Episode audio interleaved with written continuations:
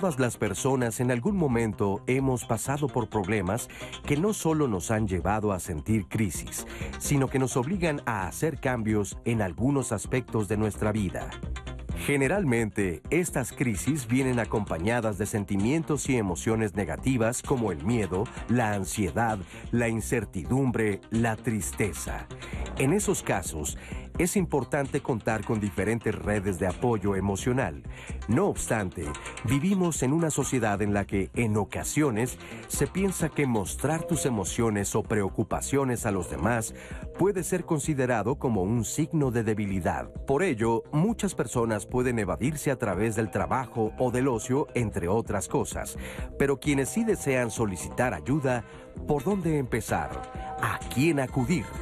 ¿Por qué es importante hacerlo? Hoy, en Diálogos en Confianza, nuestro tema es ¿Quién es tu soporte emocional? Buenos días, un miércoles más de saber vivir aquí en Diálogos en Confianza con este tema del soporte emocional. ¿Quiénes necesitamos tener un soporte emocional? ¿Bajo qué circunstancias? ¿En qué momentos de la vida? Cuando nos sentimos más tristes, más apachurrados o cuando queremos compartir algo que es también parte de nuestra vida, que nos da alegría, que nos motiva a seguir adelante en qué circunstancias también difíciles estamos nosotros siendo un soporte emocional para alguien más qué decirle a esa persona que nos llama, que nos tiene confianza, que sabe que nosotros podemos ser esa voz que les puede dar quizá un consejo o simplemente ser esos oídos que escuchan al amigo, a, a la persona más cercana a nosotros, a un hermano, una hermana, a la pareja. En fin, los problemas a los que nos enfrentamos día con día están afuera, en el trabajo, quizá dentro de casa, y qué necesario es contar con alguien, con alguien que sea esa primera herramienta que nos dé la fuerza para seguir y para continuar. Así que es nuestro tema de hoy. Compártanos si tienen ustedes un apoyo emocional, si consideran que es necesario o hay quienes eh, quizá puedan sentir que salen adelante solos con su voluntad, con sus herramientas, en fin. Es el tema de hoy, les damos la bienvenida. Y queremos agradecer también, miren, les voy a compartir, en el centro de contacto con la audiencia está Sara Aida Gil, psicóloga del Consejo Ciudadano para la Seguridad y la Justicia. Ella va a estar pendiente también de sus llamadas. En un momento les presento a nuestros invitados, pero antes agradezco a los intérpretes en lengua de señas mexicana. Lía Vadillo, Istiel Caneda y Alberto Mujica van a estar alternando el día de hoy en el programa y siempre pendiente de ustedes, de sus llamadas y su comunicación. Ana Vázquez, ¿cómo estás? Lupita, buenos días. Pues muy contenta de estar el día de hoy con ustedes y quiero decirles que como menciona Lupita, estamos esperando su comunicación también que estén apoyándonos en este programa que es súper importante para estar comunicando y compartiéndolo a los especialistas hoy, en qué momento no hemos requerido un soporte emocional, en qué momento sí, por qué hemos decidido no tenerlo. Cuéntenos a través de redes sociales. Ya vi por aquí algunos comentarios, ya vi que están conectados y también durante la semana estuvimos recibiendo sus mensajes, que se los agradezco. Giovanna Vázquez, Lupita nos manda saludos. Connie Marrufo también ya está conectada. Connie, mándanos mensajes. José Méndez, que siempre se conecta con nosotros. Nos dice buenos días, diálogos en confianza. Lupita Bolio, todos los que están aquí ya conectados en Facebook, acuérdense en YouTube para que sigamos la conversación, para que nos cuenten sus experiencias. Y lo que dice Lupita, no se olviden también de marcar al centro de contacto con la audiencia. El teléfono está apareciendo en su pantalla, pero es el 55 51 66 40 00. Se los recuerdo para que estén al pendiente que se encuentra el día de hoy Sara Aida Gil. Así que Lupita, hoy muy pendiente de sus llamadas, muy pendiente de sus mensajes en YouTube y en Facebook. Muchas gracias, Anaí, y gracias de verdad por sus mensajes. Ustedes hacen el programa, ustedes son los que nos van llevando de la mano para saber cuáles son sus inquietudes, así que su participación siempre es bienvenida y junto con los especialistas hoy vamos a abordar este tema del soporte emocional y se los presento. Gabriela Torres Ayala, psicóloga y terapeuta. ¿Cómo estás, Gabriela? Hola, ¿qué tal? Mucho gusto y muchas gracias por la invitación. No, al contrario. Maestría en psicoterapia humanista tiene Gabriela con enfoque gestal relacional. Son más de 25 años de experiencia, Gabriela, como terapeuta emocional en adolescentes, adultos y adultos mayores. Ya nos dirás cuáles de ellos son los que más acuden a tu consultorio, ¿no? ok. Muy bien, gracias, gracias. Gabriela. Eduardo Herrera, ¿cómo estás? Bienvenido, un gusto, volverte a ver. filósofo, especialista en culturas del Himalaya y director del Centro Himalaya. Eduardo, gracias. Un gusto estar por acá de nuevo y con un panel tan interesante. Pues vamos a hablar del apoyo emocional que seguramente tienes mucho que compartir con nosotros. Gracias. Gracias. Y también nos acompaña Mayra Reina Gómez. ¿Cómo estás, Mayra? Hola, Un gusto conocerte. Gracias. Bienvenida, psicóloga, psicoterapeuta, gestal y tanatóloga. Pues ellos son nuestros invitados esta mañana. Junto con ustedes hacemos el programa. ¿Qué les parece si empezamos definiendo este concepto? ¿Qué es el apoyo emocional? Un soporte emocional. ¿Para qué nos serviría? Vamos a ver. Las emociones nos llevan a tener varios estados de ánimo diferentes.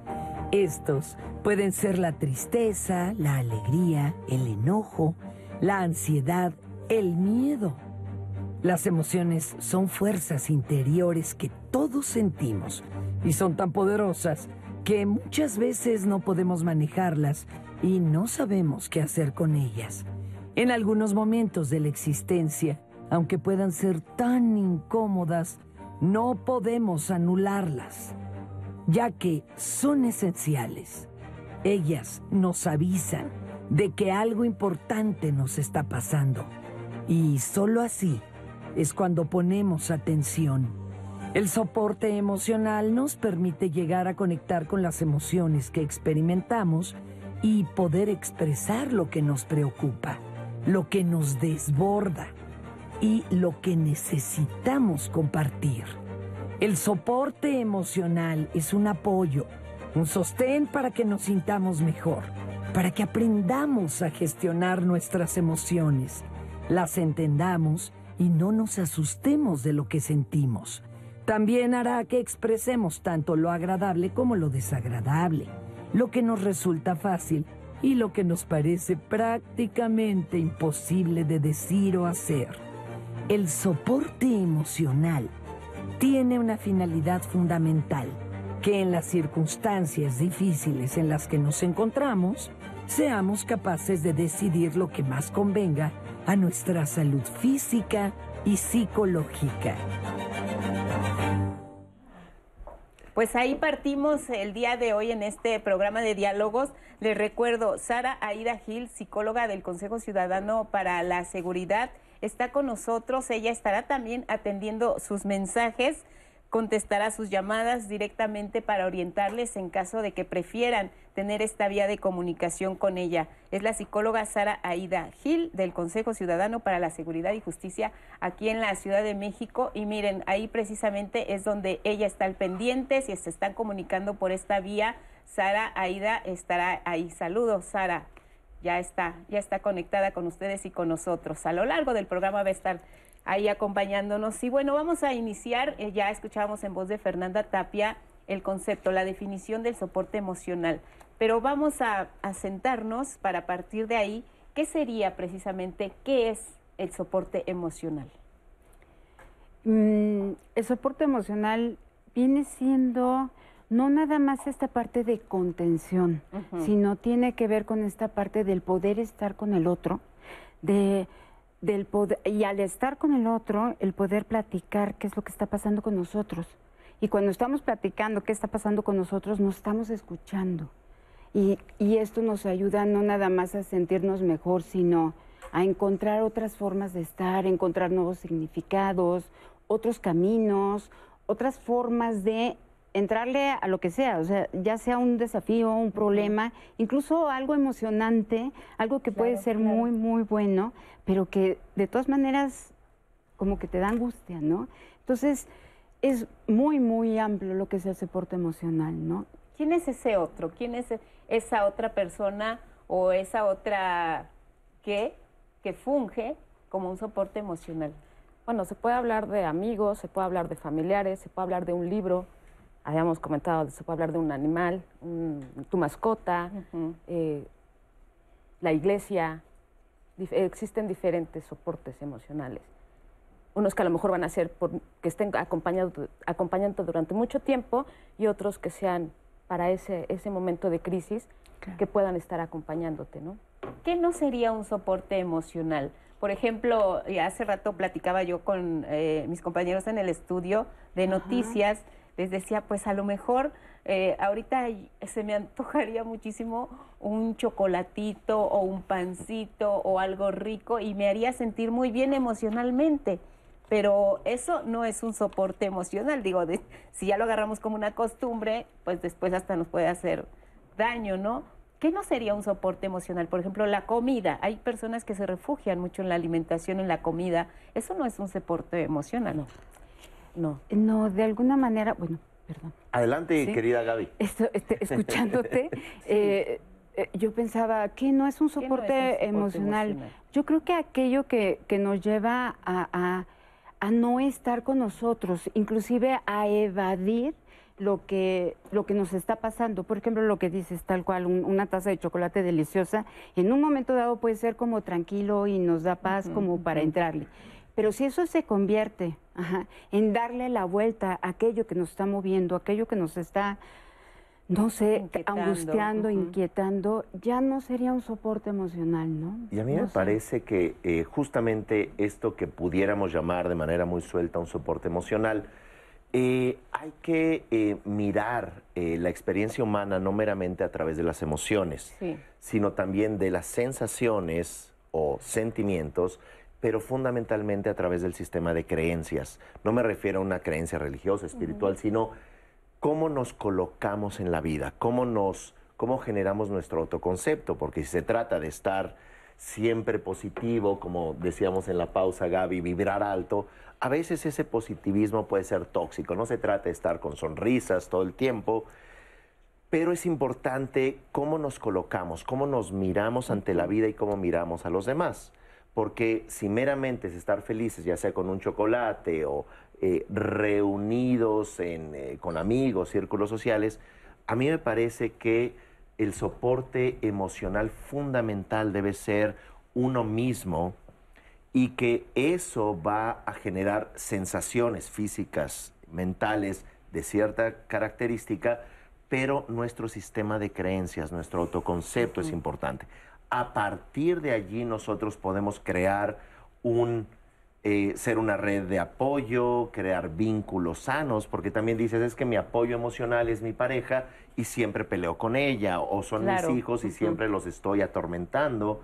A mí me parece que también eh, el soporte emocional habrá que dividirlo en dos grandes aspectos, el profesional, y luego ya el relacional cotidiano, pero hay que partir de una estructura sana con nosotros mismos. ¿Y cómo hacemos eh, precisamente para distinguir en qué momento necesitamos qué tipo de soporte emocional en nuestras vidas?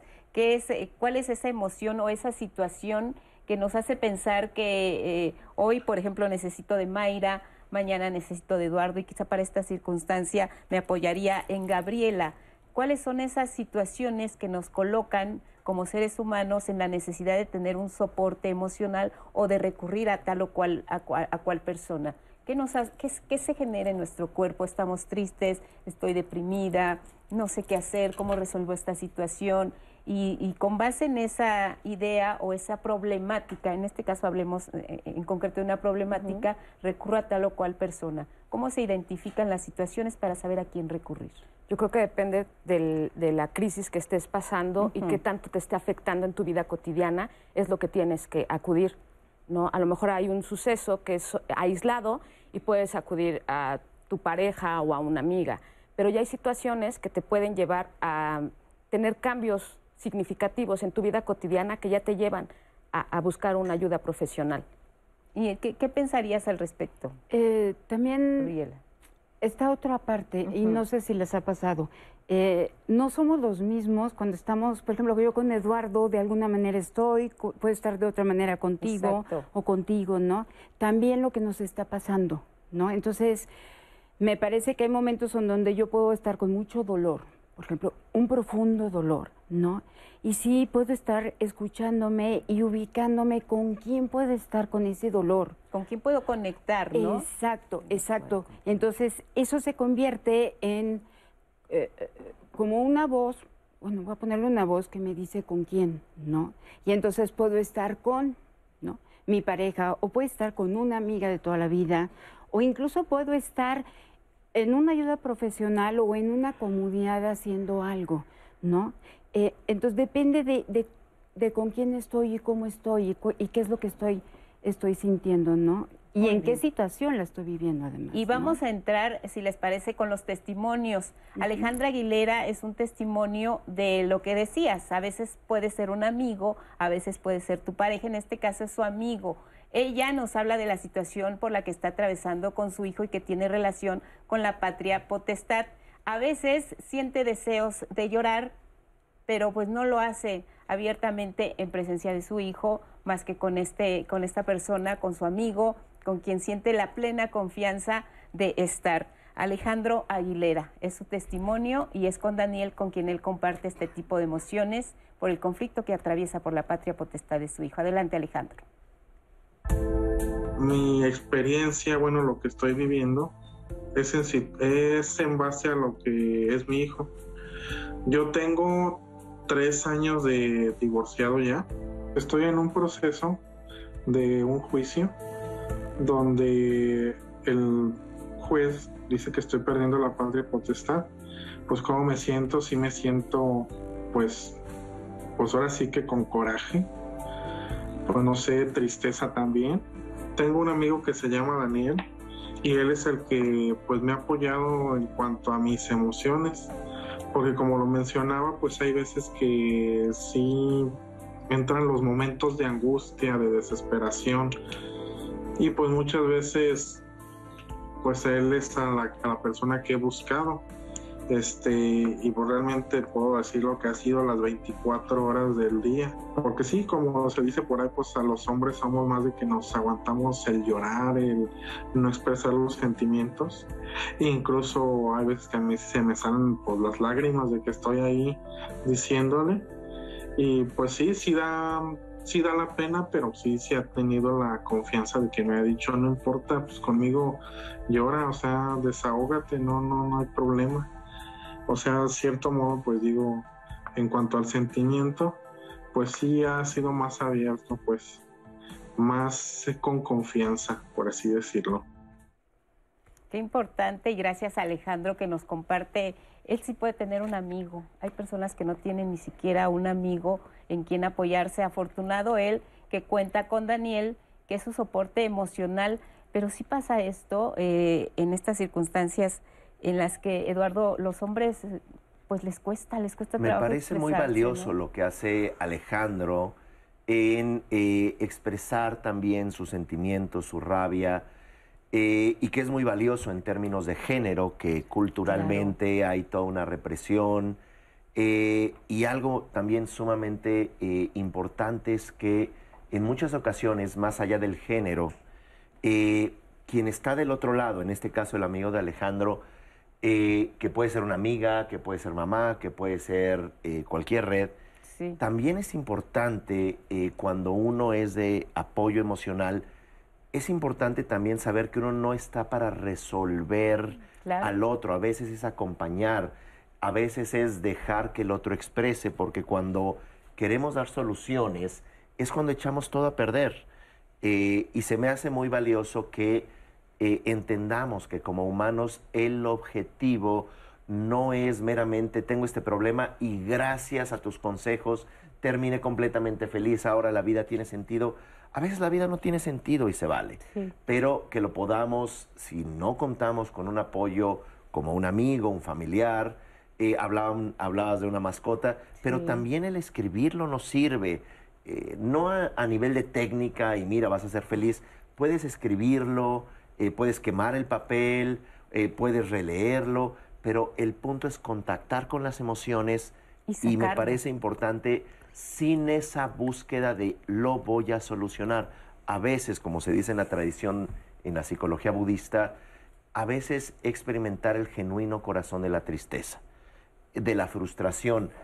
Y cuando uno lo procesa, eso lleva a que no explotemos a veces somáticamente o a veces con comportamientos destructivos. Entonces lo que nos estás diciendo es que identificando la emoción por la que estamos atravesando, hagamos propia ese sentimiento en este en esta ocasión Alejandro lo que dice es tenía enojo, este, pero también sentía unas enormes ganas de llorar y él hasta que no llegó con su amigo Daniel se pudo desahogar y se pudo eh, pues pudo expresar lo que sentía, ¿no? Sí, a veces compartiendo con el otro, como decía Gaby, te escuchas y llegan, puede haber un abanico de posibilidades que en el momento de la crisis no lo veías.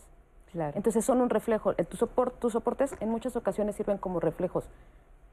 No es siempre la solución, pero sí es un desahogo que puede eh, liberar emociones para poder encontrar una solución. Y en este caso, Daniel, es el oído, porque muchas veces lo único que queremos es hablar, desahogarnos. Sí, sí es el oído y en el...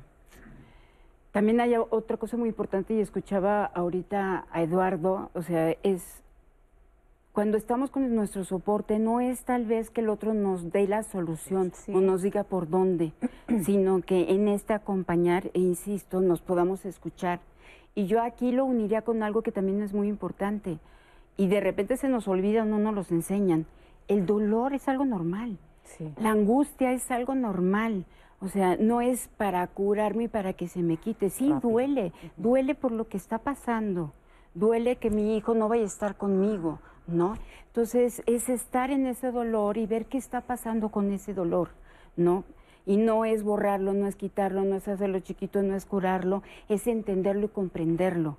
Y cuando estamos con el otro, muchas veces lo que nos pasa es que vamos comprendiendo ese dolor o esa angustia, incluso cuando el otro nos dice, mira, nunca he pasado por eso, pero pero lo más cercano que tengo es que tal vez a mí me ha pasado esto, estás pasando por esto, y en este compartir con el otro nos damos cuenta que el otro también es humano y que soy humano, ¿no? Y no es que desaparezca el dolor, sino que vamos sintiéndonos diferente y tal vez encontramos otras respuestas. Y además, eh, lo que decía Eduardo también es muy importante. La persona que está fungiendo como nuestro apoyo emocional no es el psicólogo ni la persona que nos va a solucionar el problema en ese momento. Entonces, vamos a ponernos del otro lado. ¿Qué haces cuando recurren a ti para hacer ese apoyo emocional? Yo voy a hacer tu apoyo emocional, Mayra, y este, o, tú vas a hacer mi apoyo emocional. ¿Cómo empiezas? Eh, ¿Qué, papel no tienes que invadir para y simplemente quizás hacer ese, ese momento de escucharme, ¿no? Bueno, el papel del otro también es fundamental. Claro, presionarte para que me digas más información de la que tú quieres brindarme, eso no.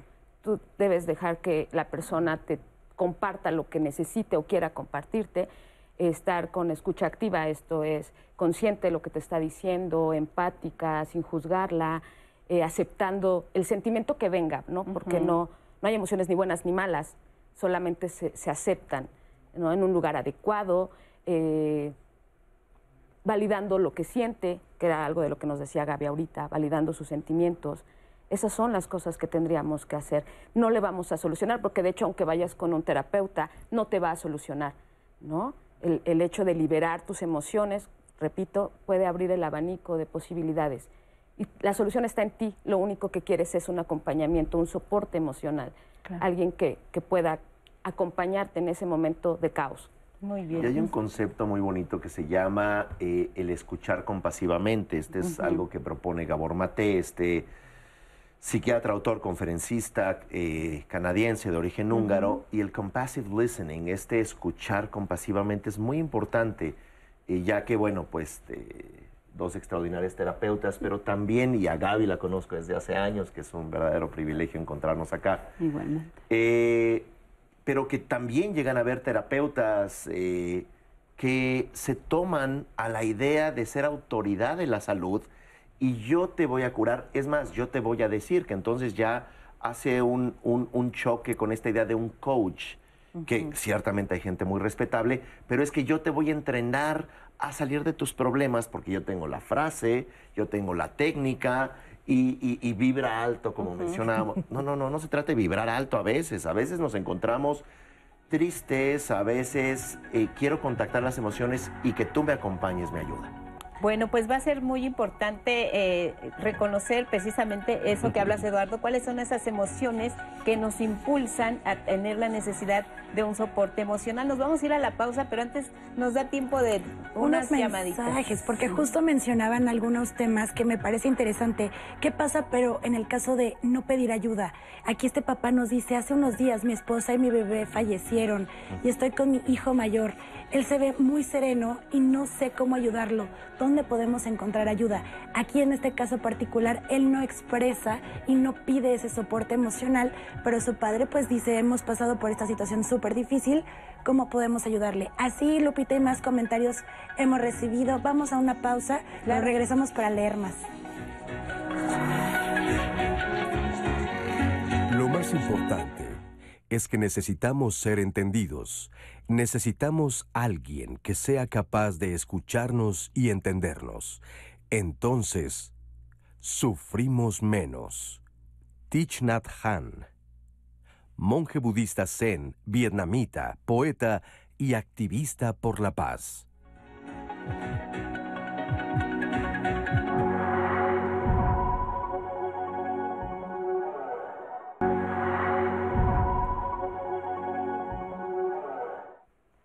Regresamos con todos ustedes y antes del corte yo les decía que ya tengo preparados varios de sus mensajes y comentarios y llamadas, así que en un momento se los comparto a los especialistas para que vayamos resolviendo sus dudas en conjunto, pero quiero invitarlos antes de seguir con el programa al programa del día de mañana el jueves. Vamos a estar hablando sobre riesgos en internet. Quiero decirles y quiero decirles más yo porque estamos todos los días en el mundo digital, ese es parte de nuestro trabajo, pero ha crecido de forma inimaginable en estos últimos años la forma de interactuar, cómo hablamos con las personas, la información, que todo ya es en un segundo, cómo tenemos todo ya súper, de manera súper rápida e inmediata.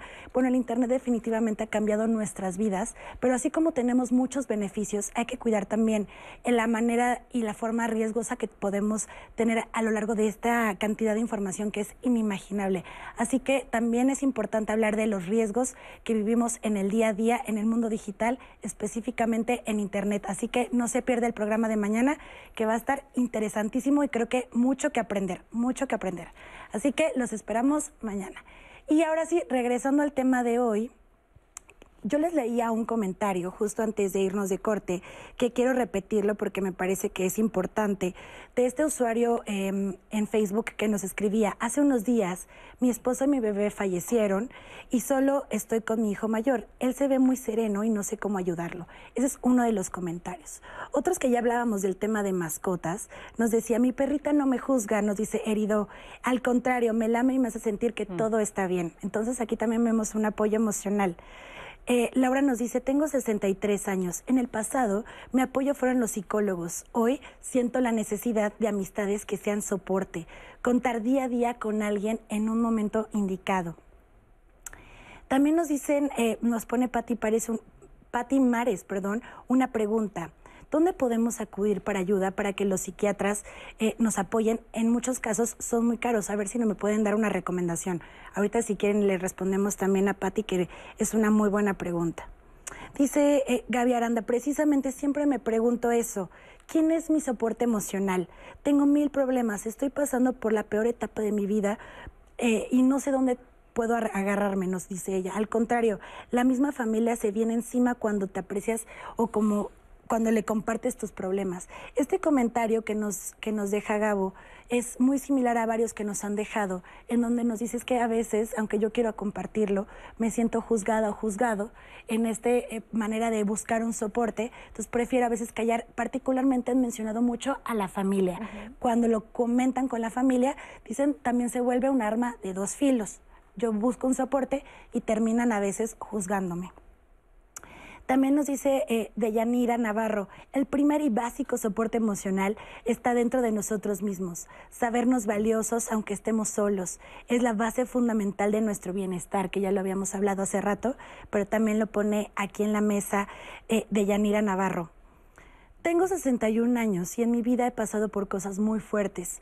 Tuve varios soportes emocionales a lo largo de estos años.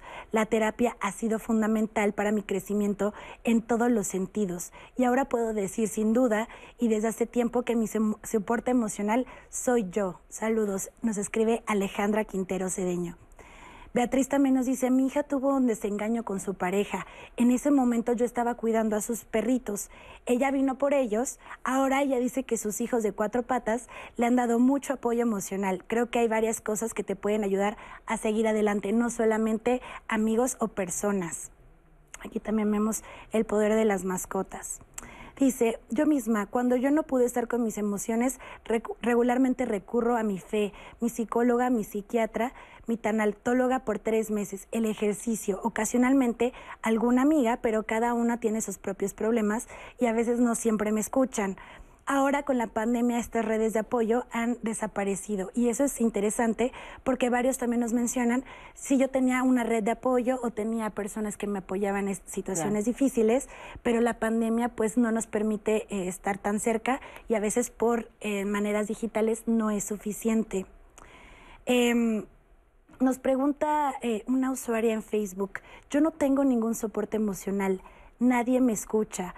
¿Cómo puede hacerle? Es frustrante. Y quiero dejar esta pregunta al último, porque tenemos ahorita justo un testimonio. Quiero eh, compartirles el testimonio de, Alondra y ella particularmente buscó eh, y encontró apoyo en grupos de apoyo. Y tal vez ella es la respuesta para lo que está buscando Francia, pero de todas formas ahorita regresamos, vemos a Alondra y regresamos con los especialistas. Pues yo llegué a un grupo de autoayuda porque necesitaba realmente desprenderme de una relación tóxica, una relación que me había afectado en todas las áreas de mi vida, en todas, absolutamente todas, y por la cual no podía dejar a pesar de haberlo intentado muchísimas veces. Pues en este grupo lo primero es que me arroparon, me entendieron. Me sentí identificada con ellos. En, en su momento pues me ayudaron a terminar esa relación. Me sentí tan bien que me di de alta y bueno, pues otra vez regresé porque me doy cuenta que, que yo sola no puedo. O sea, que yo necesito de verdad escucharme, escucharlos, porque también es, es escucharnos mutuamente, porque a través de la escucha de todos, o sea, aprendes y te das, te das cuenta de las cosas en las que te estás equivocando, en donde vas bien o en donde no vas bien. Yo al principio me daba temor acercarme, pero, pero todos mis compañeros, la verdad es que me han apoyado mucho en cualquier momento. Gracias, de verdad, mil gracias por sus comentarios, por compartirnos sus experiencias, por hacer sus preguntas. Ya se nos acumuló la tarea porque con este testimonio de Alondra vamos a abordar también otro aspecto que es el, ella dice que se dio de alta. Bueno, vamos a ver si solos nos podemos dar de alta, pero Vámonos tantito para atrás, escuchemos el caso del padre que nos comparte, pierde a su esposa y a su hijo y otro de sus hijos que está con él le eh, pues no expresa ninguna emoción, ningún sentimiento. ¿Qué Me parece que es respetable porque dentro de las fases del duelo que hay diferentes propuestas, la clásica de Kubler-Ross, está Lieberman, hay, hay, hay varias propuestas, pero en una experiencia humana, cuando estamos en este shock, en esta confrontación emocional, tampoco tienes que ir hacia tu hijo, hacia tu padre, hacia tu madre, hacia tu cónyuge. Habla, a veces uno está procesando. Cuando ya pasa cierto tiempo de, una evaluación, eh, de un contactarse, uno lo ve en comportamientos, puede acercarse a la persona, pero no se trata de, como en esta clásica escena que eh, está llorando el hijo y la mamá lo sacude y le dice, no llores, y lo está, pero pero moviendo de un lado a otro. Entonces es como, como un poco paradójico. a mí me parece que aquí la dicotomía es entre acompañarnos o abandonarnos, guion, evadirnos. Eh, mencionaban, puedo hacer yoga, puedo hacer meditación, puedo eh, hablar con mi mascota, etcétera, o trabajar de más, o, mirar eh, demasiada internet o demasiada televisión. No se trata de si vamos de una amiga a otra de un familiar a otro, que puede ser una arma de doble filo, como más bien saber que somos seres interdependientes y que con base en eso podemos ver alrededor nuestro, incluida con una mascota o una actividad como la meditación, eh, hay gente que utiliza la meditación para abandonarse, hay gente que utiliza las compras para abandonarse, las relaciones para, como a veces digo en los talleres, uno usa los zapatos del otro para pisotearse. En otras palabras, hay que mirar, independientemente de estas valiosas aportaciones, si uno está utilizando sus redes de apoyo, sea una actividad, un objeto, una mascota, personas, como escape o realmente como un punto de encuentro. eso es muy interesante.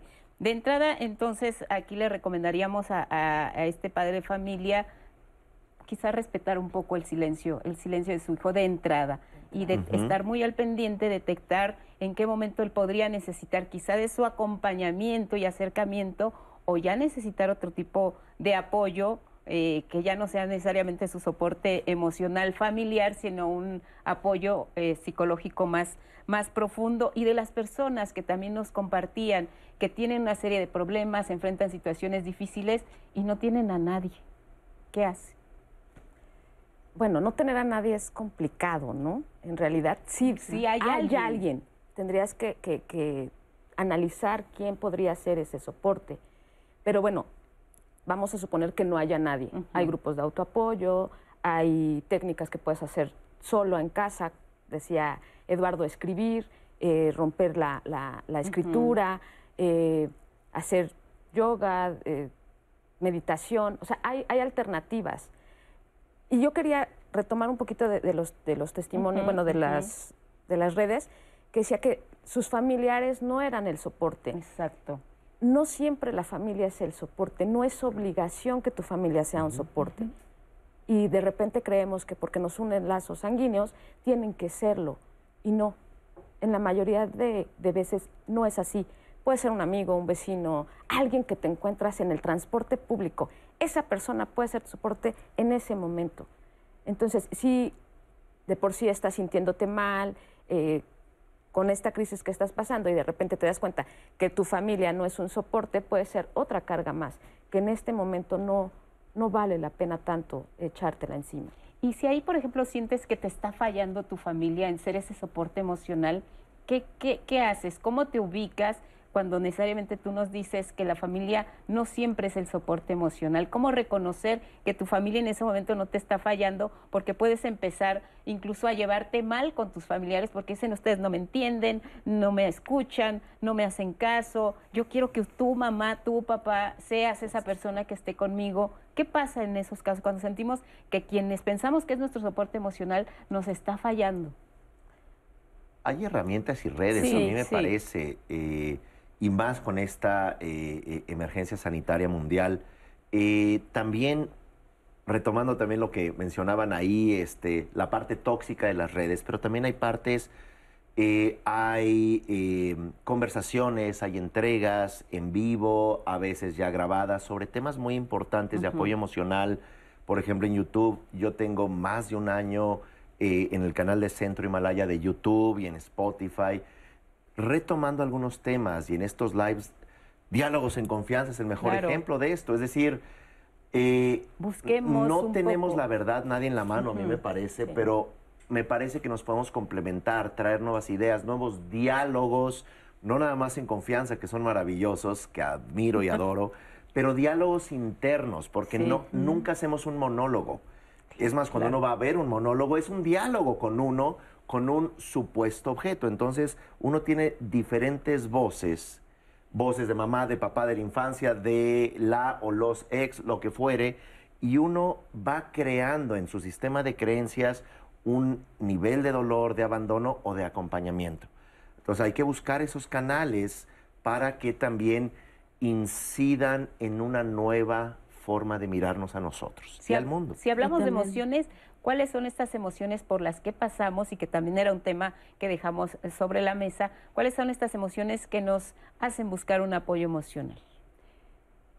Yo creo que uno de los que nos mueve a buscar es eh, cuando empezamos a sentir una angustia profunda por algo o empezamos a sentir mucho dolor por algo, en donde lo que estamos sintiendo nos está de alguna manera imposibilitando hacer nuestro día a día. La angustia y el dolor serían el- dos la de esas angustia y el emociones. dolor puede ser parte de lo que nos lleva a decir algo me está pasando, tengo que el miedo ahora con la buscar, pandemia. incertidumbre el ahora. miedo, la incertidumbre es todo un tema porque también esta angustia de no saber qué va a pasar, porque además qué ha hecho la pandemia, o sea, la pandemia lo que ha hecho es que nos puso la angustia aquí en la mesa. O sea, realmente nunca sabemos qué va a pasar, ¿no? Y eso nos los está recomendando, no nos lo está recomendando, nos lo puso aquí la pandemia, ¿no? Y tampoco no nos han enseñado a lidiar con esto, ¿no? O sea, ¿qué vamos a hacer después? No tengo la menor idea, necesito yo saber, necesito ver a dónde voy, necesito... Esto que dicen tanto y de repente se convierte en algo, en tantas frases de decir yo no controlo mi vida, yo no... En el fondo hay una gran verdad, ¿no? Eh, eh, en la medida en que tú puedas darte cuenta que realmente no estamos controlando nada, que realmente estamos en una angustia de no saber qué va a pasar al día siguiente, es en la medida en que puedes, paradójicamente, aprender a tranquilizarte y ver qué, qué vas a hacer. Pero bueno, retomando esto que dices de, de, cuáles son los sentimientos cuando nuestra angustia nos está rebasando y nos paraliza. O nos mueve a hacer muchas cosas, pero al final no estamos haciendo nada. O el dolor es tan fuerte que me ahoga. En ese momento sí podemos ver y buscar ayuda. Y como decíamos hace rato, y, decías un tema de la familia. A veces la familia no nos puede dar esa contención, o no puede, o no quiere, pero culturalmente nos han enseñado que solo la familia la puede dar y que ese lugar, no, eso nos cierra, nos cierra posibilidades para abrirnos a todo un mundo que nos puede dar contención. ¿no? Y, y que es muy importante, ¿no? Y retomando el testimonio de Alondra, Bautista. Ella nos decía que había tenido una relación tóxica, que finalmente acudió a un grupo de ayuda, se sintió mejor. Dice, y me di de alta y ya eh, puedo, este, eh, puedo convivir de otra manera con el mundo, quizá buscar una pareja que no sea tóxica. Ella entendió otra realidad distinta. Pero esto me mueve a la pregunta de si solos podemos enfrentar todas estas situaciones. Hay quien de plano no necesita un apoyo, un soporte emocional, solito va para adelante. Mire, perdón. No, adelante, adelante. Eh, eh, para empezar, yo siento que, que, no estamos solos, o sea, como decía Eduardo, siempre estamos en relación a algo, incluso conmigo mismo estoy hablando con un otro, con lo que representa y lo que significa para mí, ¿no? Entonces, el estar con el otro es muy importante, ¿no? Porque el estar con el otro me hace estar conmigo. porque además ella reconoce que, o sea, quizá fue una frase, ¿no? Ya me di de alta, se sintió mejor, pero quien influyó para que ella pudiera sentirse mejor fue este grupo de autoayuda. Estaba el otro ahí acompañando esta situación difícil de estar en una relación tóxica. Sí había un otro, siempre que yo creo que está muy bien, está muy bien. Digo, yo sé que puede molestar a, terapeutas que se den de alta a los pacientes. A veces, en realidad se dan de baja eh, uno por diferentes circunstancias. Eh, a veces no es que él o la terapeuta sean buenos o no, que, los hay, ¿no? Sin embargo, a veces el que el terapeuta o el papel de la terapeuta es un acompañamiento. No es te voy a sanar, yo te voy a decir. No, es vas acompañando, pero a veces el espejo del otro que menciona Gaby, que es uno mismo, el espejo del otro es demasiado doloroso y de pronto nos echamos para atrás y decimos, ya no quiero a que me acompañen en este dolor. Y aquí no se trata de que se valga o no se valga. Acá de lo que se trata es entender que, pues si de pronto eh, menciona Londra, oye, ya me di de alta, no es para juzgarla.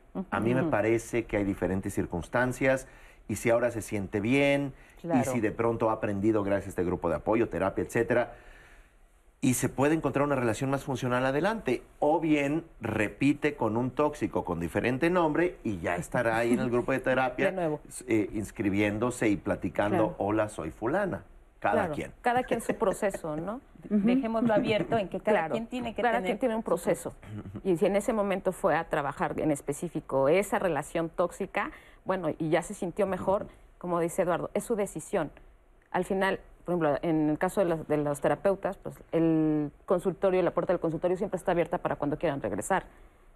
Es respetar el proceso del consultante, eso es bien importante. Sí, porque hay quienes también pueden eh, hacerse eh, dependientes, ¿no? Ya del proceso terapéutico y ya no abandonar y siempre estar dependiendo de su médico o de incluso de si recetan en este caso algún medicamento del fármaco. En fin, vamos a ver otro testimonio, seguimos hablando del soporte emocional.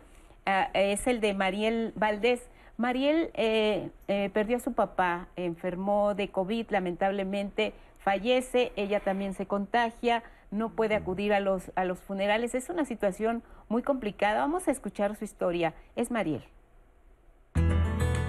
Tuve una situación compleja que me hizo darme cuenta que se requiere apoyo emocional de diferentes eh, ámbitos y círculos sociales. En este caso, hace poco tiempo falleció mi padre debido a COVID. Yo también estuve contagiada. Ah, es una situación que me generó pues más complicaciones para poder estar con mi familia.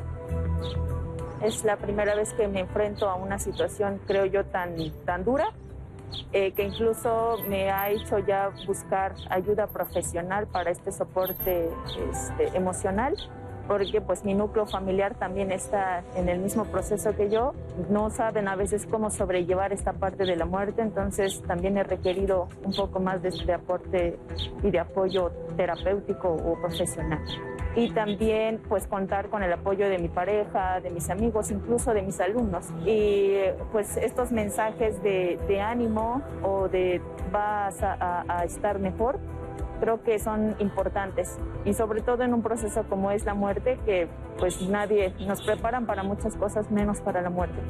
Creo que el soporte emocional de un, un apapacho eh, una palabra, una palmada o incluso un mensaje es súper importante para sobrellevar una situación tan compleja como la muerte y sobre todo tan inesperada como lo es con el COVID. Pues ahí está el testimonio de Mariel, eh, eh, una situación con la que seguramente muchos tristemente se identifiquen.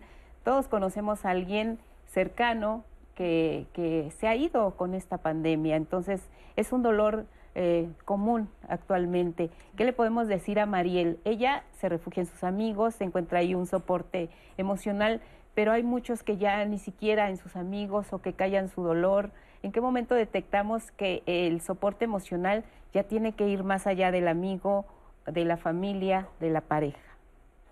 Yo creo que eh, cuando podemos nosotros ver nuestros procesos, eh, dicho clásicamente a veces de negación o shock ante una pérdida, eh, agresión o ira, eventualmente también aquello que se llama negociación, para eh, incluso entrar en momentos de tristeza, depresión e idealmente una aceptación. Pero como se ha argumentado, estos clásicos pasos del duelo no son ni en orden, ni, ni, uno empieza después del otro, eh, y tampoco se trata acá de decir ya sané. A mí la palabra eh, que se usa en diferentes círculos, incluso terapéuticos, de sanar, a mí me parece que el término es integrar sanamente.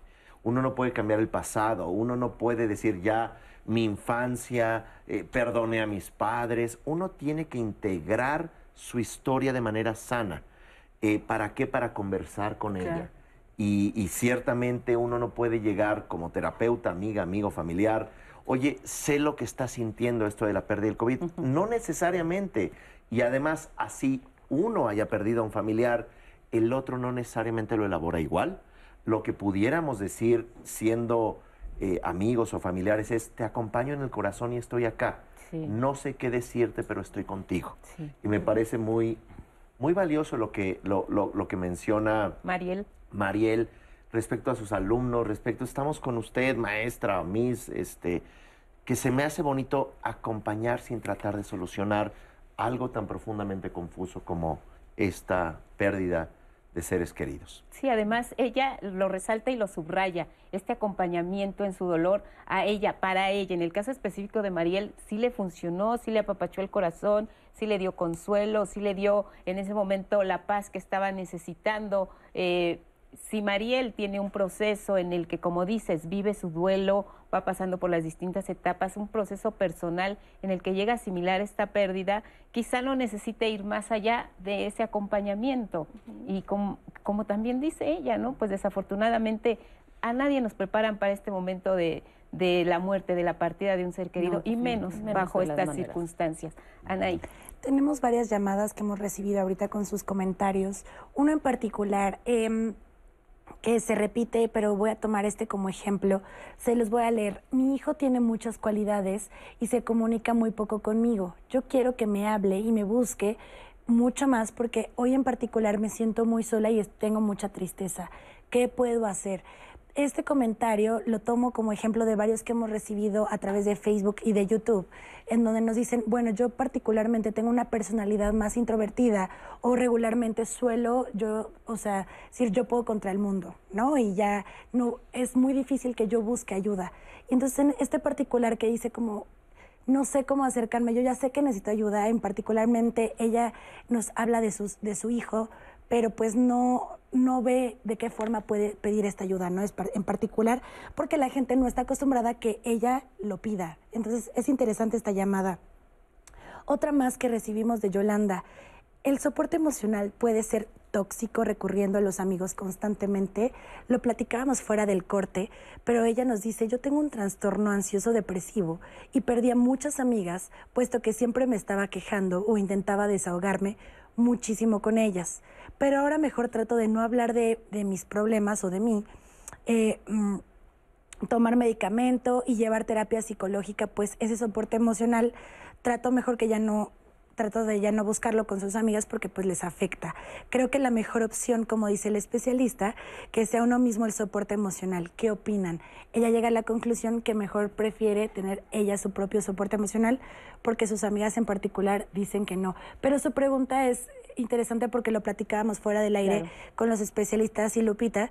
Ella hace la pregunta, ¿el soporte emocional puede ser tóxico? Es interesante esta pregunta. También nos escriben, Patricia, yo me casé a los 17 años y nunca, tu, nunca tuve apoyo de mi esposo. Llegaron mis hijas y ahí me apoyé. Me refugié en ellas en el trabajo y ahora en mis nietas. Así también como con mis amigas. Em, ella nos dice que también le funciona mucho ir a platicar con cafés, etcétera, pero que a pesar de tener todo ese apoyo y ese círculo de confianza, eh, siempre encuentra de que recuerda que ella es un gran apoyo, o sea, no puede estar este, manteniéndose de las otras personas, sino que su red de apoyo siempre va a estar en ella. Y de otra, otro testimonio que también habla sobre su pareja, Silvia nos dice, actualmente mi esposo, con el que llevo ocho años, es mi soporte emocional no me juzga, solo me aconseja y me ha ayudado a reforzar mi autoestima. Tanto me ha ayudado que ahora soy consciente de que eh, si él se va en algún punto, yo soy capaz de hacer mi vida sola con mis capacidades y talentos. Oye, qué interesante. Tenemos muchos aspectos. Está esta parte que, que, que quiero que la platiquemos también. ¿Qué pasa cuando somos el soporte emocional de todos? Pero nosotros también necesitamos un soporte emocional. Por favor, a mí también échenme un lazo porque yo también necesito ayuda, porque nos convertimos a veces en esa persona que es recurrente a que te busque para hacer el apoyo emocional de toda la familia, de todos los amigos o de todas las situaciones. ¿Y qué hay de ti? ¿Dónde están tus emociones? ¿Dónde quedas? Vamos a la pausa con esta frase y regresamos para seguir respondiendo sus llamadas y hablar del tema del soporte emocional aquí en Diálogos. El hombre que más ha vivido no es aquel que más años ha cumplido, sino aquel que más ha experimentado la vida. Jean-Jacques Rousseau, escritor, filósofo, músico y naturalista suizo.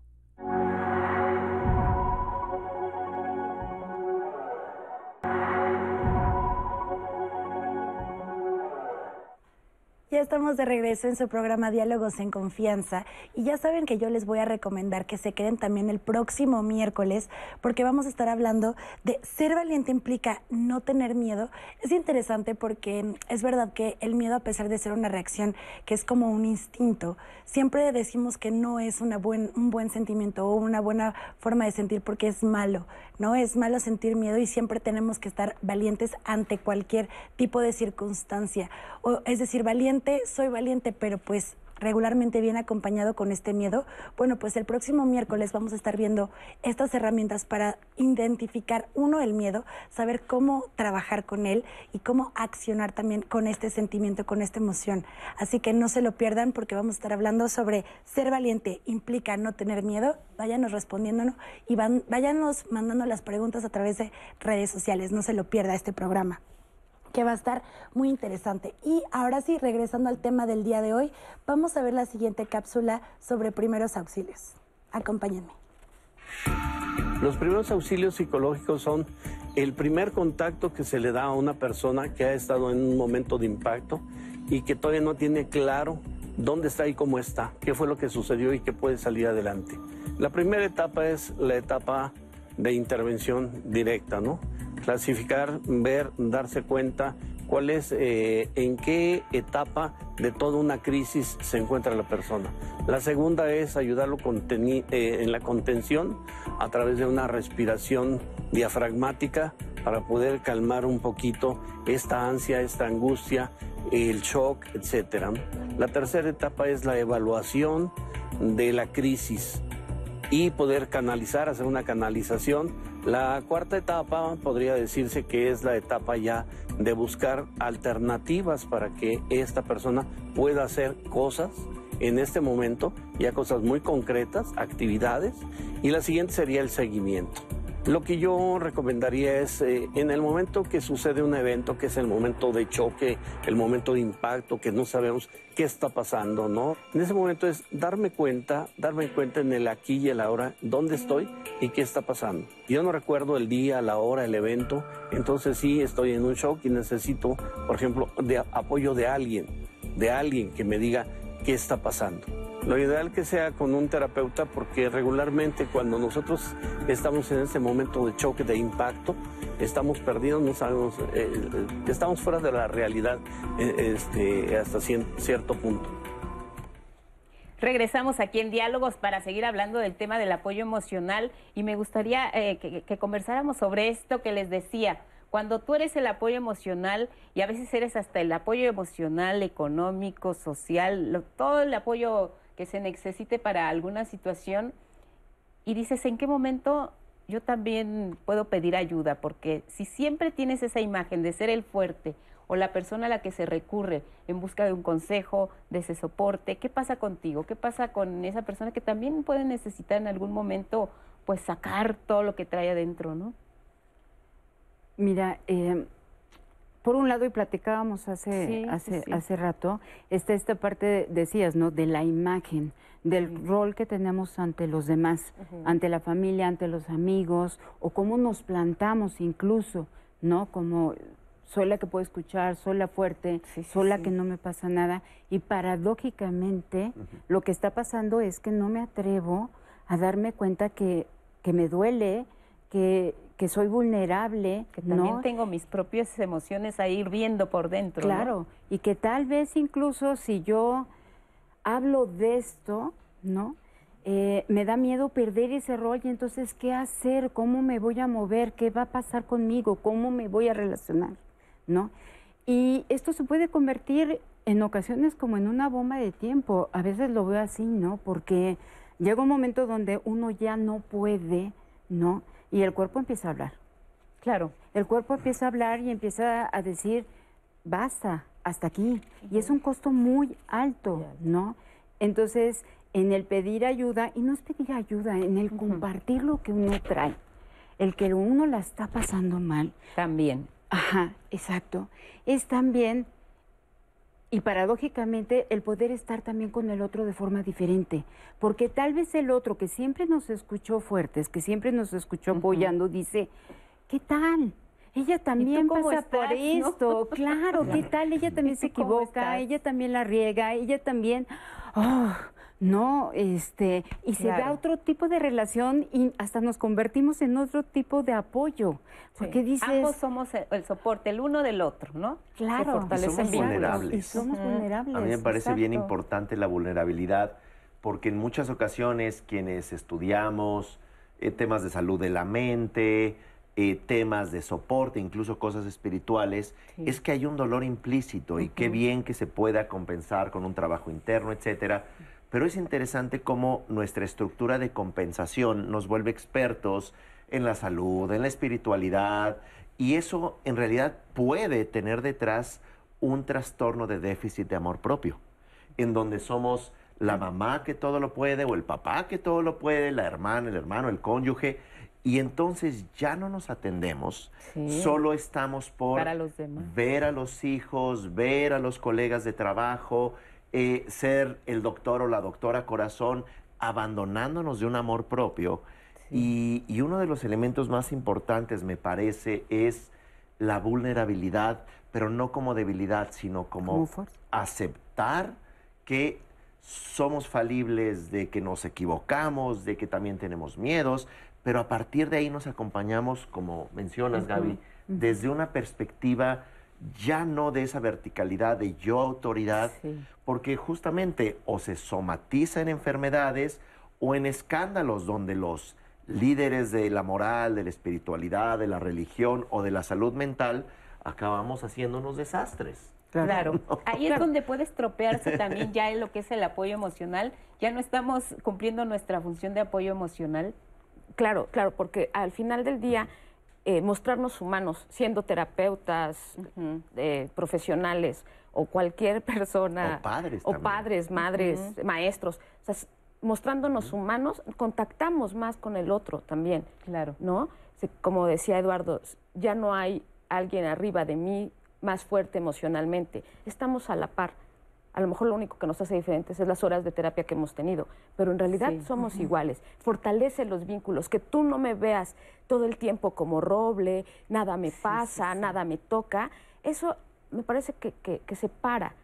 El mostrarnos humanos, vulnerables, une y hace los vínculos más fuertes desde mi perspectiva. El soporte emocional también necesita del otro para que sea su soporte emocional, Anaí.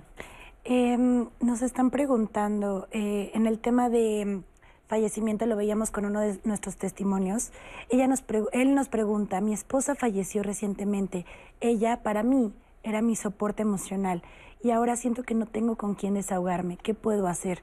Esa es una de las preguntas que nos hacen constantemente de hoy mi soporte emocional ya no está.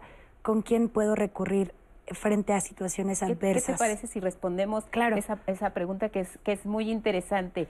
Eh, porque también hemos hablado aquí de las mascotas, de la importancia que tienen para muchas personas su mascota. Hay quien nos cuenta que su hija es enfermera y que cuando regresa del trabajo de atender a los pacientes con COVID, encuentra en el paseo que hace con sus mascotas un momento de paz, de tranquilidad y son como su fuerza, son como su energía, lo que la alimenta para seguir adelante.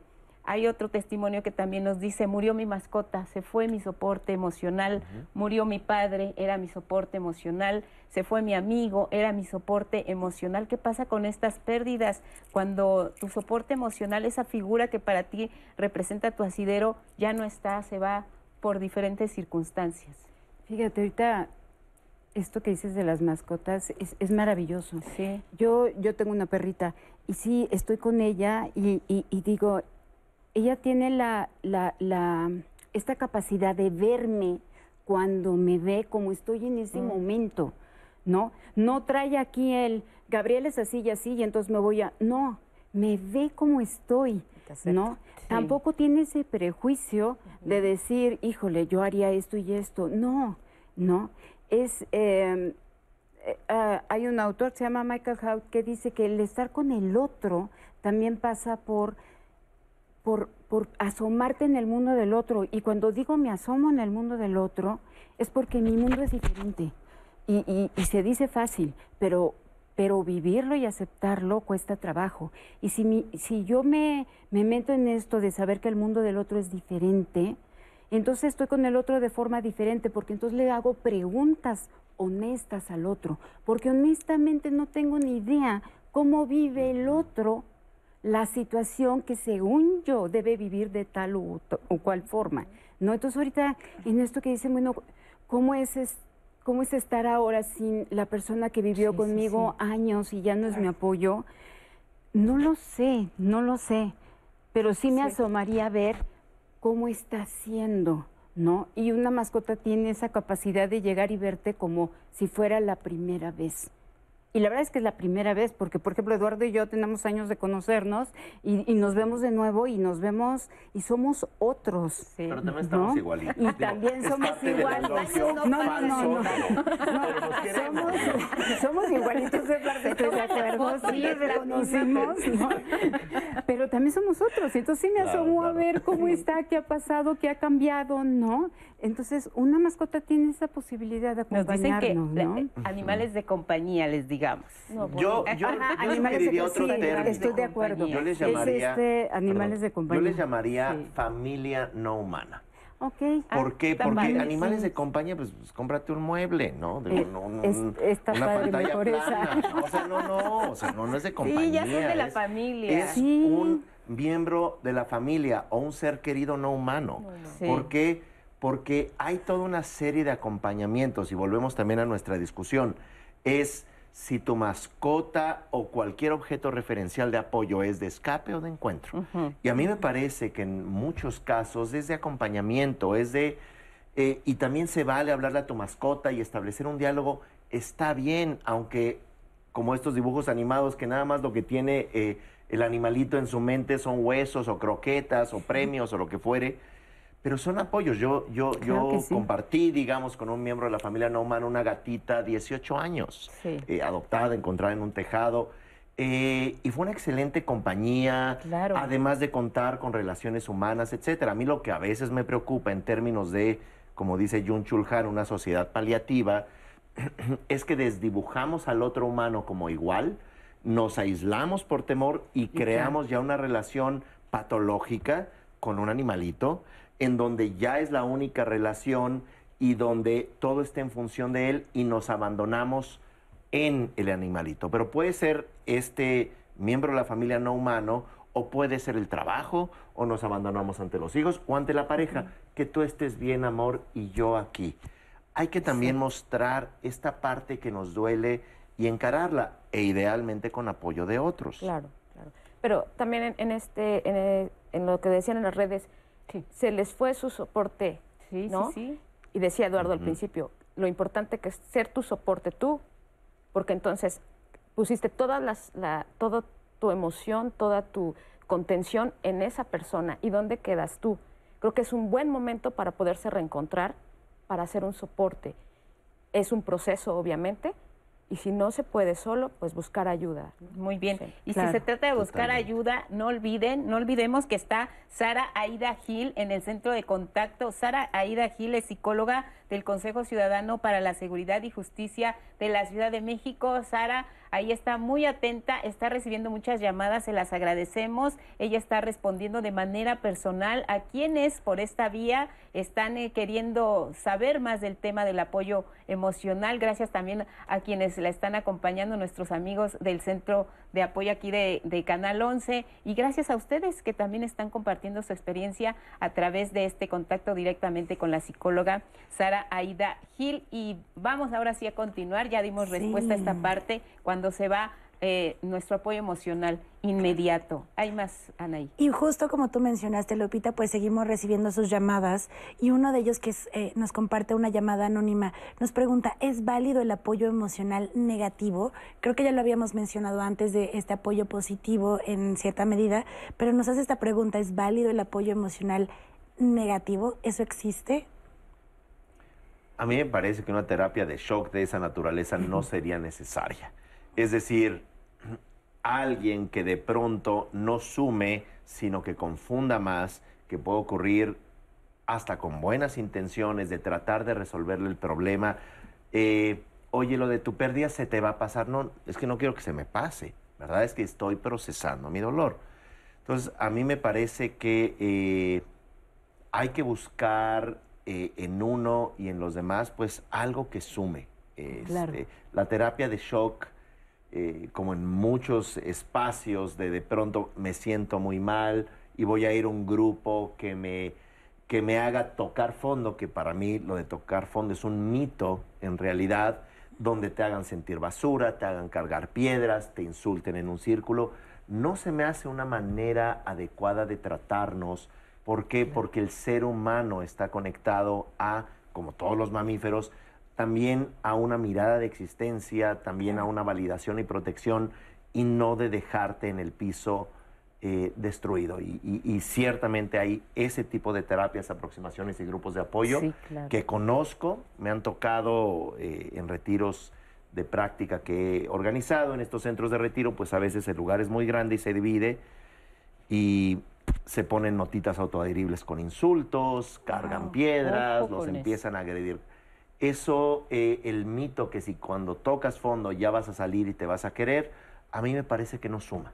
Ojo, ojo, mucho ojo. Creo que esto es muy importante, lo que dices, eh, Eduardo. Ojo con los falsos apoyos emocionales, con estos grupos eh, que disfrazan, eh, te vamos a sacar de tu problema, te vamos a ayudar y que definitivamente lo que hacen a veces es convertirse en, un fanatismo extremo. Y, y, no nos llevan a nada bueno. Entonces hay que ser muy cuidadosos al momento de elegir en quién vamos a depositar nuestro proceso de recuperación o de sanación o de conversión o de lo que queramos, hay que estar muy atentos. Si vemos algo que no nos gusta, creo que nosotros tenemos ese sexto sentido, hay que, miren, salir huyendo de esos falsos apoyos emocionales que abundan, ¿no? Pueden estar por ahí. Me parece que cuando buscamos o necesitamos el apoyo el soporte emocional es necesitamos que nos vean compasivamente, necesitamos eh, que nos acepten, necesitamos eh, amor, necesitamos muestras de cariño y esta, esta parte de la que nos compartes no nos la da, ¿no? Claro. Es, muy agresiva, es muy invasiva y creo que en este momento cuando requieres un soporte no te, no te aporta absolutamente nada. Vamos a seguir con las... adelante. Eh, nada más agregaría algo rápido. Eh, eh, de acuerdo en todo esto, hay una parte donde sí hay una diferencia no, tampoco no me iría al extremo de todo es positivo y entonces adelante, y entonces tú puedes con esto. No. O sea, cuando está el dolor está. Y hay que entrarle a ese dolor y hay que entrarle a esa angustia, ¿no? Entonces también, Hay una línea de ayuda precisamente que ha tenido una labor muy importante, están en Jalisco y ellos les ha tocado recibir llamadas no solo de Jalisco, también de la Ciudad de México dicen que en segundo lugar de llamadas para pedir ayuda, solicitar eh, apoyo en casos de violencia familiar, en casos de duelo, eh, eh, es el Estado de México, además de Jalisco, el que ocupa el segundo lugar. Vamos a ver cómo podemos recurrir a una línea de intervención y de ayuda. En este caso está en Jalisco, pero pueden llamar de cualquier parte de la República Mexicana. Vamos a ver. Desde tiempo atrás eh, sabemos que una forma de acceder de manera rápida y expedita eh, pues ha sido a través de la línea telefónica cuando se tiene alguna urgencia médica, ¿no? Evidentemente esto conlleva que, también cuando se tiene alguna emergencia eh, emocional sentida, pues tengan un, un rápido acceso a personal capacitado para la contención. Digo, esto lo sabemos mucho antes del tema de la pandemia eh, y por eso es que ya se contaba con una línea de, intervención en crisis. Contaba, se refuerza eh, de tal manera que eh, se genera un call center donde participan otras dependencias, se genera un número nacional 075 para poder brindar una atención a, todo el Estado principalmente, porque eso fue, diseñado para ello. Las personas que llaman, eh, en su gran mayoría es por dos motivos. Eh, por la atención per se del estado emocional en el que se encuentran, ¿sí? que sobre todo es ansiedad, depresión, los que siempre se han mantenido como los primeros lugares. Y en lo segundo es información. Hemos tenido también dentro de la misma línea de intervención en crisis un apartado en particular para violencia, ¿sí? Eh, para contención emocional, por ejemplo, de los varones, ¿sí? Eh, para el personal médico, sobre todo para el personal sanitario, que nuestra segunda población que más llama después de ser el estado de Jalisco es el estado de México es donde eh, segundo hemos tenido más llamadas. Eh, sin embargo, también hemos tenido llamadas de todo el interior de la República y pocas, pero creo que hemos tenido también desde Estados Unidos. E, esta estrategia está pensada para que ya sea una estrategia que cuando salgamos de la, de la pandemia se quede en casa. no es una estrategia solo pensada para el momento que estamos viviendo, sino para que ya se quede con nosotros. Seguimos con sus llamadas porque hemos recibido muchísimos comentarios y se los agradecemos.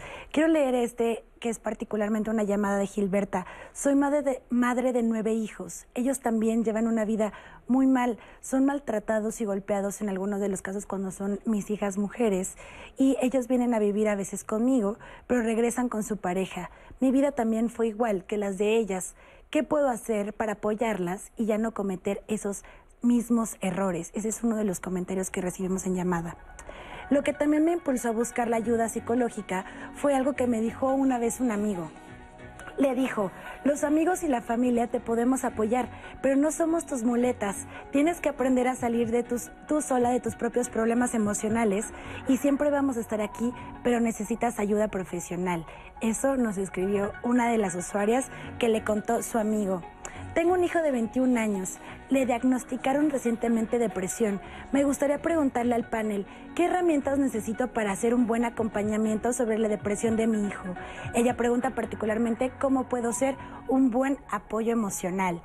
Mis amigas de toda la vida son mis consejos, mis mascotas y por supuesto los programas de diálogos en confianza en mi proceso de divorcio. Pues nos vamos a una pausa, pero antes vamos a ver esta frase. Tanta prisa tenemos por hacer, escribir y dejar oír nuestra voz en el silencio de la eternidad que olvidamos lo único realmente importante. Vivir. Robert Louis Stevenson, novelista y poeta británico.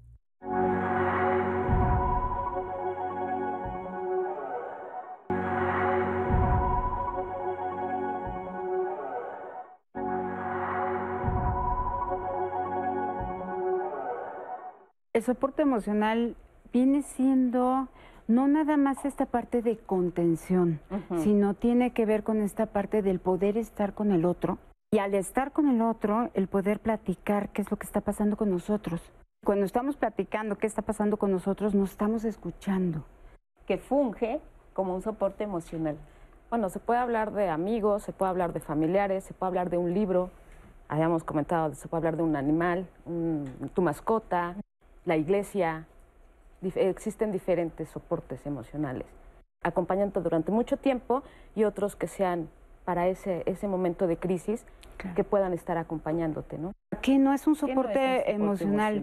Yo creo que aquello que, que nos lleva a, a, no estar con nosotros, inclusive a evadir lo que, lo que nos está pasando que eh, mirar eh, la experiencia humana no meramente a través de las emociones, sino también de las sensaciones o sentimientos, fundamentalmente a través del sistema de creencias. No me refiero a una creencia religiosa, espiritual, sino cómo nos colocamos en la vida.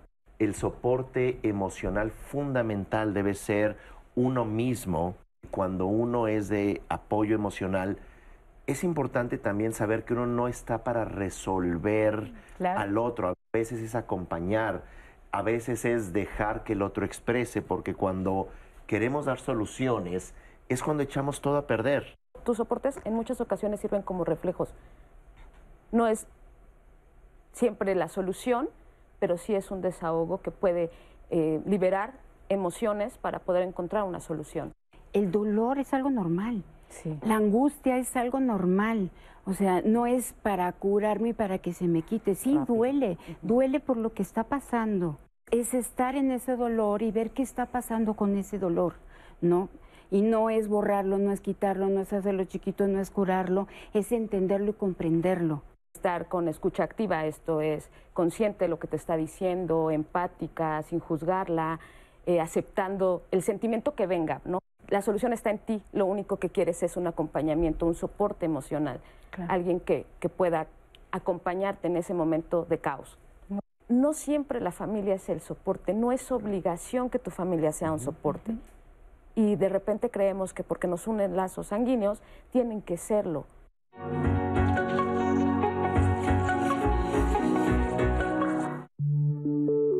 La parte espiritual es fundamental porque como seres humanos hay un momento donde descubrimos nuestras limitaciones, donde decimos, yo hasta aquí ya no sé qué hacer, ya no puedo. Recurrí a gente que es especialista en esto, especialista en lo otro, y con todo me he quedado en el camino. Entonces son momentos donde no le queda a uno sino tender hacia el trascendente y decir, Señor, pues estoy en tus manos, solamente tú puedes ayudarme. Y es ahí donde entra la espiritualidad. Es ahí donde podemos decir, Dios, me pongo en tus manos. Quiero pedirte que, que, me ayudes.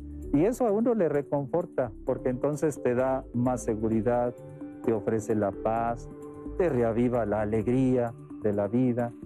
A nosotros, eh, eh, gente de la comunidad, nos apoyamos mucho en la fe. Y esos diálogos o esos encuentros, pues es para reforzar esa fe. Mira, no estamos solos, Dios nos ayuda, Dios nos bendice, Dios nos ilumina, Él nos protege. Y son palabras de aliento que nos dirigimos unos a, a otros. Entonces, es un compartir la fe. Les agradecemos mucho su participación en el programa. Vamos a ir desahogando en esta última etapa todo lo que, lo que podamos, pero muchas gracias por su confianza para estar aquí hablando del soporte emocional. La parte espiritual, ¿por qué es eh, también importante en- dentro del tema del soporte emocional? A mí me parece que cuando se habla de lo espiritual en el eh, sentido específico que espíritu es mente, como se dice en francés esprit o en alemán Geist, estos ejercicios del alma que no necesariamente tiene que ver con una filiación religiosa, es importante porque, eh, como mencionó eh, muy bien eh, el, el religioso ahora, es una noción de trascendencia. Y me parece que cuando todo lo medimos con la vara de nuestras expectativas y temores, es cuando nos podemos limitar y comenzar a encerrarnos solo en una función existencial, cuando también se puede ver las cosas más allá de uno. A mí me parece que eso pudiera ser una, una experiencia, un ejercicio espiritual, donde podamos hacer las paces con nosotros mismos, no con meramente la historia de uno, sino también ponernos en los zapatos de otros, que allí da lugar a la compasión, pasando por la compasión hacia uno mismo, eh, y el poder dejar de sentirnos el blanco de una conspiración cósmica eterna, donde mantengamos rencor o resentimiento a otros. Claro. Entonces, disculparnos, disculpar a otros y ver más allá también para generar una paz, como se mencionó, trascendente sin que nos volvamos en estricto sentido religiosos.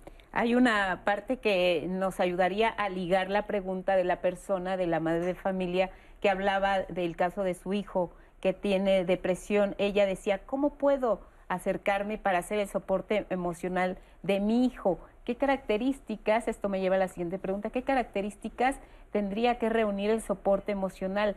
¿Cuál es ese, ese ingrediente que hace que un soporte emocional sea cercano, sea positivo, sea acertado? ¿Hacia dónde se enfoca de entrada el soporte emocional y cómo le podemos ayudar a esta madre de familia que dice, ¿cómo me acerco a mi hijo? Está deprimido, yo lo quiero ayudar, quiero comenzar siendo esa, ese primer contacto de soporte emocional. Mayra. sí tendríamos que, que visualizar cuál fue su, su relación antes de este pro- proceso de depresión. depresión. Exacto. Porque si fue distante, si no era eh, apegado, es difícil que pueda hacer ese soporte. Digo, no imposible, pero sí tendría que trabajar muchísimo.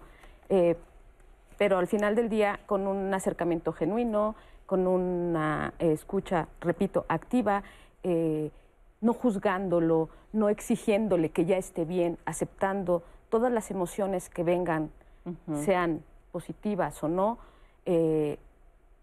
y, y- y haciéndole saber que está ahí.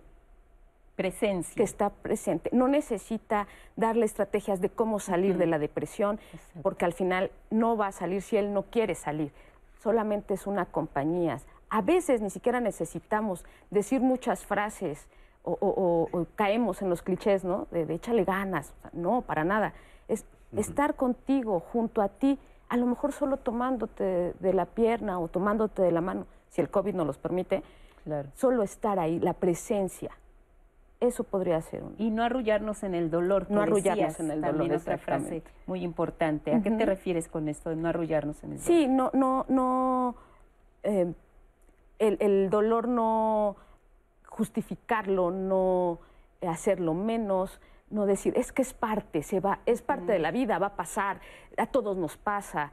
No, no, no, no, es, es respetando, es entendiendo más a profundidad lo que está pasando con este hijo y con esta señora también. Entonces ¿no? está la escucha activa, la presencia total, la empatía, a veces hasta a, a ser cómplice, ¿no? A la otra persona, de hacerla sentir, eh, me interesa lo que te está pasando, a lo mejor yo no soy la, experta, no te puedo ayudar de inmediata, pero soy tu madre, te quiero, estoy contigo. Y en el momento en que tú quieras compartir lo que sientes y lo que trae, aquí estoy, aquí estoy yo. Vamos a ver otra cápsula también de cómo puede ayudar, en este caso, el Consejo Ciudadano para la Seguridad. Eh, eh, y nos habla también de la línea de ayuda que tiene, que es muy importante y que a muchas personas les ha servido como esa, esa primera forma de entablar contacto con alguien que los puede ayudar de inmediato y ser un soporte emocional y después ya venir quizá otro paso más adelante. Es el Consejo Ciudadano. Vamos a ver. La salud personal, ahora lo sabemos y entendemos más que antes, pasa necesariamente por el bienestar emocional. Un estado de ánimo adecuado favorece el desarrollo en todos los ámbitos, en el hogar, el trabajo, la escuela, con los amigos. Contar con un aliado para esos momentos en que, como dicen, nos sentimos bajoneados es fundamental. Durante el año 2020 y lo que va de este 2021, desde el Consejo Ciudadano para la Seguridad y Justicia de la Ciudad de México, hemos brindado 56.863 atenciones psicológicas a través de la línea de seguridad y el chat de confianza, ambos accesibles a través del 55 55 33 55 33. Los más de 100 psicólogos y psicólogas han dado atención por temas relacionados con problemas de pareja, familiares, ansiedad, fatiga pandémica, depresión, luto, entre otros. En ese tiempo nos hemos convertido en un aliado en la contención emocional con un servicio gratuito, pues hemos tenido reportes de Colombia, Estados Unidos, Perú, Argentina y hasta de Ucrania. De ser necesario, las atenciones pasan de lo virtual a lo presencial en nuestros centros de recuperación emocional. Dos, uno en Iztapalapa y otro en la Colonia Juárez, donde en 12 sesiones ayudamos a las personas a comprender y superar las situaciones que afecten sus emociones. Porque la salud mental no es un lujo, sino un derecho. Desde el Consejo Ciudadano te decimos, no estás sola, no estás solo. Pues ahí está esta parte. Ah, eh, decirles a las personas que están viendo el programa, que lo pueden ver después en, repetición también, que sí hay maneras de acceder a un apoyo y gratuito. Hay eh, quienes nos pueden estar viendo que no tienen eh, la facilidad económica o en estos tiempos pues hay que cuidar un poco también el dinero, este, y si no tienen la posibilidad de acceder o pagar una terapia, que hay todas estas líneas de ayuda. Hablamos de la de Jalisco, hablamos de la del Consejo Ciudadano, hay instituciones públicas también de atención eh, que pueden ser ese, ese primer eh, gancho de ayuda para salir de una situación difícil por la que podamos estar atravesando. Entonces, consulten nuestras redes, pero también busquen eh, otras formas en las que no necesariamente pagando pueden tener acceso a, una terapia que puede ser necesaria para, para tener este apoyo y este soporte emocional, Anaí. Totalmente, Lupita, en redes como siempre dejamos toda la información para que lo consulten en cualquier momento porque sí nos preguntan constantemente de estas referencias que dejamos a lo largo del programa. Así que atención a todas nuestras redes sociales. Eh, nos deja una pregunta Lisbeth Peña en Facebook. ¿Quién debería ser el soporte emocional? me pareció interesante esta pregunta, como es debería. Entonces algunos, por ejemplo, nos escribieron eh, que ellos no están de acuerdo que su mascota, por ejemplo, sea el soporte emocional, pero otros, Lupita, nos dejaban comentarios de, para mí, un soporte emocional en algún momento de la vida ha sido mis plantas. ¿No? Decía, yo me siento paz alrededor de mis plantas, cuidándolas, este, teniendo este como manejo. Entonces, aquí nos pregunta, ¿quién debería ser el soporte emocional? ¿Si hay alguien que debería? A mí me, gustaría como retomar, aunque suene un poco a cliché, este acróstico eh, generado por Martin Seligman en términos de psicología positiva, porque nos da un referente, no nos está diciendo qué hacer, pero nos da un referente que puede ser una planta, una mascota, eh, y este acróstico, que rápidamente voy a decirlo, es PERMA, la P eh, en sus siglas en inglés de Positive Emotions, emociones positivas.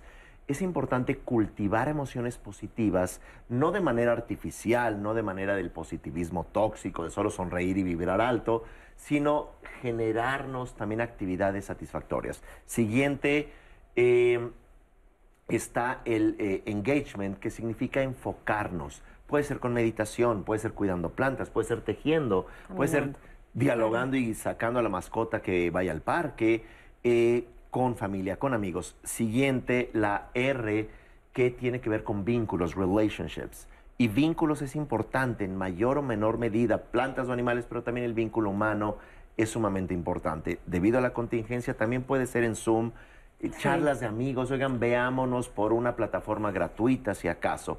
Eh, luego también eh, tiene que la M de meaning, de significado.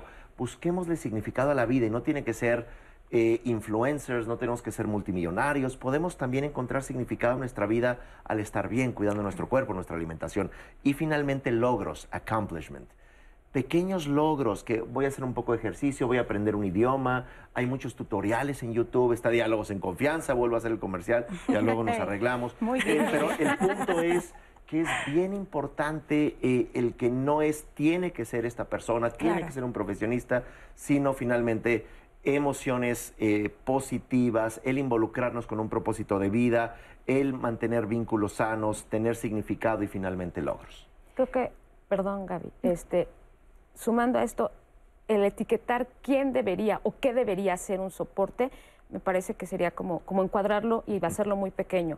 Creo que aquí cabe el respeto. Si para mí es una mascota, para Gaby es su hijo o para, Eduardo es sus plantas, si para ti es y te funciona, está bien, respétalo. Y eso creo que tenemos que rescatarlo mucho, ¿no? no es que la persona que mejor lleve su vida o que más regulada tenga sus emociones. No, es lo que a ti te haga, las características que tenga para que a ti te ayude a tu soporte, con eso basta. a sentirte bien. Iba por la línea del debería, porque se me hace muy importante, o sea, incluso yo me preguntaría mis deberías. Según yo, ¿quién debería apoyarme emocionalmente? ¿Será y a lo mejor ahí encuentro esas otras posibilidades. Sí. Y descubro otros caminos y otras formas de estar y de enfrentar lo que me está quejando, lo que me está doliendo o la conflictiva que traigo. Uno puede ir descubriendo eh, ese placer, ese bienestar en el ejercicio, en el cuidado de las plantas, en el tejido. a lo mejor quizá para otras personas digan, ay, por Dios, ¿cómo, no? Pues no, sí, para mí, si para mí mi, animal de compañía es mi soporte emocional, qué bueno que me haga sentir bien. Si para ti no lo es, pues tendrás tú tu particular eh, soporte emocional, pero como dices, todo basado en el respeto. Porque eh, no tomarlo a la burla, ay, mírala, ya está tejiendo, ay, mírala, ya está hablándole a sus plantas, este, mira mi tía, ya está por acá, ¿no? Entonces, y lo que dices también, ahora más que nada hemos aprendido a utilizar la comunicación a través de un teléfono. Sabemos que mucha gente quizá ni siquiera tenga acceso a un teléfono y es real. Entonces, este, quienes sí lo tenemos, aprovechemos esas herramientas y para quienes no lo tienen, busquen ayuda, si la hay. Como dices, Eduardo, este programa es un, eh, una forma también de, de atender sus demandas, de acercarnos a ustedes, de ver qué es lo que necesitan y hay muchas otras. Entonces siempre recurran a quienes los haga sentir eh, bien emocionalmente, ¿no, Anaí? Una pregunta más que tenemos de Sara en Twitter. Eh, ¿Cómo apoyar a alguien que no o no quiere ningún tipo de eh, soporte emocional. Sin embargo, por ejemplo, mi tía no se quiere, todo la altera y la deprime, al grado de tomar pastillas, fue el psicólogo y dice que es pérdida de tiempo y dinero. ¿Cómo la ayudo? Ella nos pregunta específicamente cómo ayudo o cómo apoyo a alguien que no está buscando ese soporte, pero sabemos que no está en las mejores condiciones. ¿Cómo? Yo aquí metería algo que es importantísimo. A veces el no hacer nada es hacer todo. Y a veces es lo más difícil. O sea, el estar y no estar presionando al otro que haga algo. Tal vez en, en ese no hacer nada y estar, se dé algo donde yo pueda entonces decirle, oye, vamos por aquí o vamos por allá a ella le, seguramente no sé, nos podrá decir si hay tiempo, eh, ve a su tía, le preocupa que su tía esté mal, pero quizá podría acercarse a su tía y decirle, tía, este, en cuanto necesites, si me necesitas, aquí estoy, o yo te puedo llevar a terapia, acercarse a su tía y, y no, como dices, no, a lo mejor no presionar, no coaccionar, no estar ahí. Y estamos acostumbrados porque nos han dicho que el hacer es lo que resuelve. A veces el no hacer es lo que resuelve, porque a lo mejor ahí estamos respetando esto que necesita la otra persona. no hacerle saber a su tía, tía, te quiero, eh, me preocupas, en el momento en que necesites ayuda, aquí estoy. Soy la primera mano que se tiende, Anaí. Un último comentario, Lupita, eh, de Silvia Poblano, que nos dicen, aunque lo digan en broma, tienen razón. Diálogos en Confianza para mí ha sido un programa que me ha reforzado mucho en mi desarrollo emocional, físico y profesional. Gracias a todos los que hacen posible este maravilloso, maravilloso programa. Y es interesante esto, eh, Lupita, porque luego nos preguntan dónde pueden ver o volver a ver estos programas o dónde lo pueden compartir. Yo los invito a que también se metan a nuestro canal de YouTube eh, en Diálogos en Confianza. Ahí van a encontrar todos los programas, los temas que les interesen, porque creo que es interesante y muy valioso este comentario de Silvia, que ha encontrado apoyo en estos programas. Lupita, siempre están disponibles en todas nuestras plataformas digitales los programas para que lo consulten cuando quieran y lo compartan con quien ustedes deseen en Facebook, YouTube, nuestras redes sociales, también en el sitio del Canal 11. Así que em, creo que sí es importante también tenerlo como consulta, Lupita. Muy bien, pues vamos cerrando el programa. Gabriela, ¿qué les dirías a las personas o que nos acaban de sintonizar o que nos han seguido a lo largo del tema del de, soporte emocional? Em, algo que se me hace sumamente importante y que lo vuelvo a reiterar, el que el sentirse mal es normal. Sí. ¿No? Y partiendo desde ahí, a lo mejor se me quita el susto o este tabú de que estoy enferma, estoy mal, estoy loca, estoy. Y el entonces acercarse a alguien más o a alguna actividad o a alguna institución, sí puede ser un camino importante para resolver o para moverse o para encontrar otras posibilidades. Muy bien. Mayra, ¿qué les dirías a las personas que nos han visto a lo largo del programa? Pues que se permitan ser apoyadas, que hay muchísimas instancias donde pueden acudir, o como lo hemos estado diciendo, no solo son personas o instituciones, también hay muchas herramientas, ¿no? Eh, y que nos acordemos que todo es temporal, nada es para, siempre, ni la pandemia, en algún momento va a acabar. Y entonces, que, que, se queden con ese pensamiento, ¿no? Es temporal, va a pasar. Cualquier situación, cualquier, situación, tanto buena como no tan buena, de incertidumbre, de la que sea, va a pasar. Y el soporte emocional siempre va a estar ahí con nosotros. Con nosotros solo es cuestión de movernos y buscar, puede no ser siempre con una persona. Tenemos que buscar lo que nos haga sentir mejor. Eduardo. Que el apoyo emocional, antes que todo, viene de uno. Uno permite a otros que puedan reflejarnos opciones. No se trata de buscarlo en, como menciona Mayra, una institución, un libro, sino que realmente podamos eh, tener muy claro qué es nuestra autopercepción, nuestro autoconcepto, y hay que irlo ampliando por medio de eh, diferentes voces, diferentes ideas. Eh, para mí la frase crucial acá es no abandonarnos, sino acompañarnos. Pues muchas gracias, gracias también en redes, un último comentario de redes que tengas por ahí para para cerrar ahí, de verdad agradecerles mucho su participación, que fue muy copiosa en este programa. Muy, y pues hemos recibido justo ahorita mensajes preciosos de gracias a todos desde San Luis Potosí, por ejemplo, que nos escriben. Dicen gracias por ser siempre nuestro soporte y la luz para muchas personas. Qué padre recibir estos mensajes. Gracias. Gracias a ustedes y gracias también a Sara Ida Gil, psicóloga del Consejo Ciudadano para la Seguridad y Justicia, estuvo con nosotros. Buenos días.